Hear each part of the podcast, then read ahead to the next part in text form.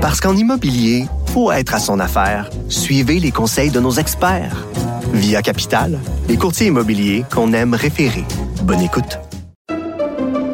Pendant que votre attention est centrée sur vos urgences du matin, vos réunions d'affaires du midi, votre retour à la maison ou votre emploi du soir, celle de Desjardins Entreprises est centrée sur plus de 400 000 entreprises à toute heure du jour. Grâce à notre connaissance des secteurs d'activité et à notre accompagnement spécialisé, nous aidons les entrepreneurs à relever chaque défi pour qu'ils puissent rester centrés sur ce qui compte, le développement de leur entreprise. Gilles Proulx. Bonjour, mon cher Richard. Richard Martineau. Petit lapin. La rencontre. Point à l'heure des cadeaux. Je serai pas là, là à vous flatter dans le sens du poil. Point à la ligne. C'est très important, ce qu'on dit. La rencontre pro martineau Gilles, alors le gouvernement tergiverse sur les salles de prière. Oui, il n'y a pas de doute. Le gouvernement de nationaleux, encore une fois, joue sur les deux bords incapable d'être clair. C'est vrai que c'est un parti libéral, le parti des nationaleux, ne l'oublions pas. Alors, si on est laïque, pourquoi les écoles privées subventionnées avec nos taxes sont à l'écart du projet? Si on est laïque, pourquoi des locaux de prière pour les cégeps et les universités? Alors qu'il y a une seule communauté qui exige des prières. On n'a pas d'histoire avec les témoins de Jéhovah, puis les mormons, puis tout ce que tu veux, puis les, les bouddhistes, et puis les catholiques. Mm, mm. On n'exige pas ça. Alors qu'eux, ils veulent prier pour la paix dans le monde, alors que la paix est toujours très loin à l'horizon. Au contraire, la paix est de plus en plus effacée. Alors pourquoi prier pour la paix?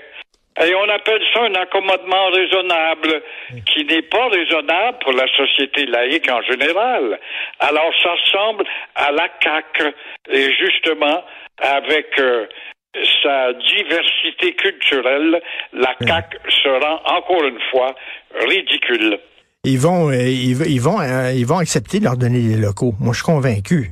Parce Ah que ben, ça- bien sûr, parce qu'il y a de la pression des Là-dedans et des universités, Concordia et McGill. Pourquoi?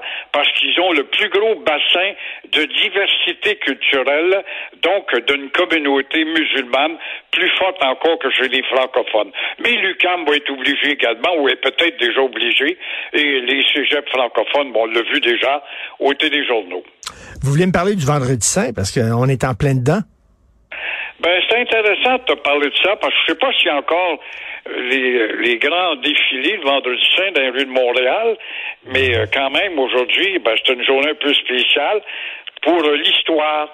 Je fais pas du catholicisme là, mais euh, Jésus a-t-il existé? Oui, il a existé. Il y a des artefacts, d'ailleurs. Ponce Pilate a laissé des écrits. Ponce Pilate, qui était censé mettre de l'ordre, c'est pour ça qu'il avait été nommé euh, procureur euh, de Jérusalem ou de la Samarie dans le temps et tout le territoire, la Palestine. Et euh, il n'a jamais réussi parce qu'il faisait face aux zélotes.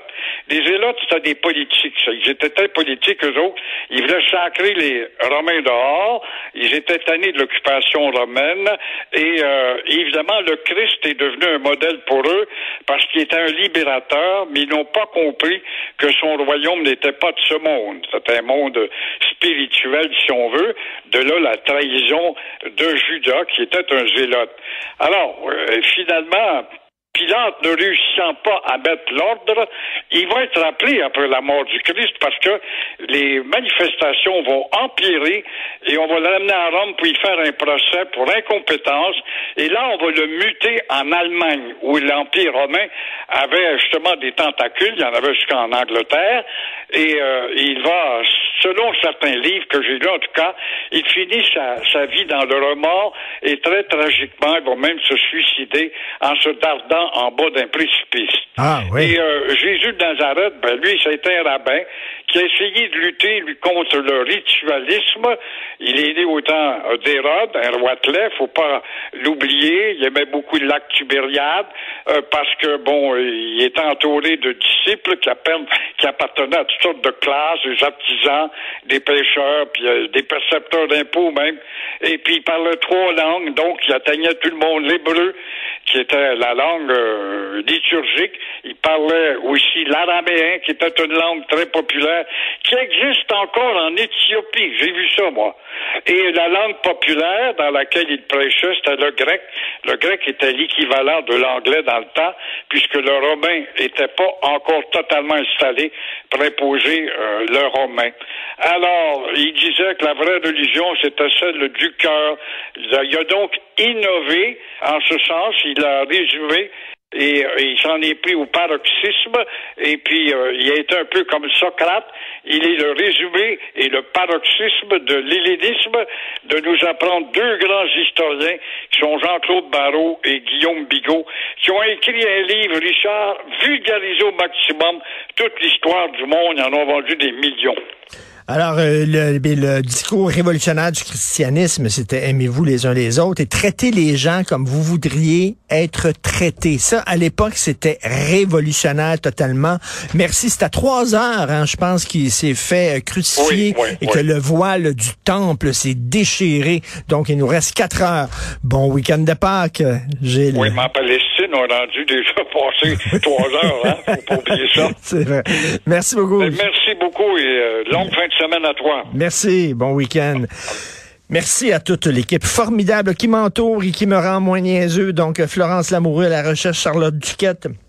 Léonie Porcier, notre stagiaire, merci beaucoup. Euh, Jean-François Roy, la, réalisation, c'est Benoît qui prend la relève. Passez un sacré beau week-end. Euh, ceux qui ont de l'électricité, maudits chanceux, on se reparle mardi 8h30.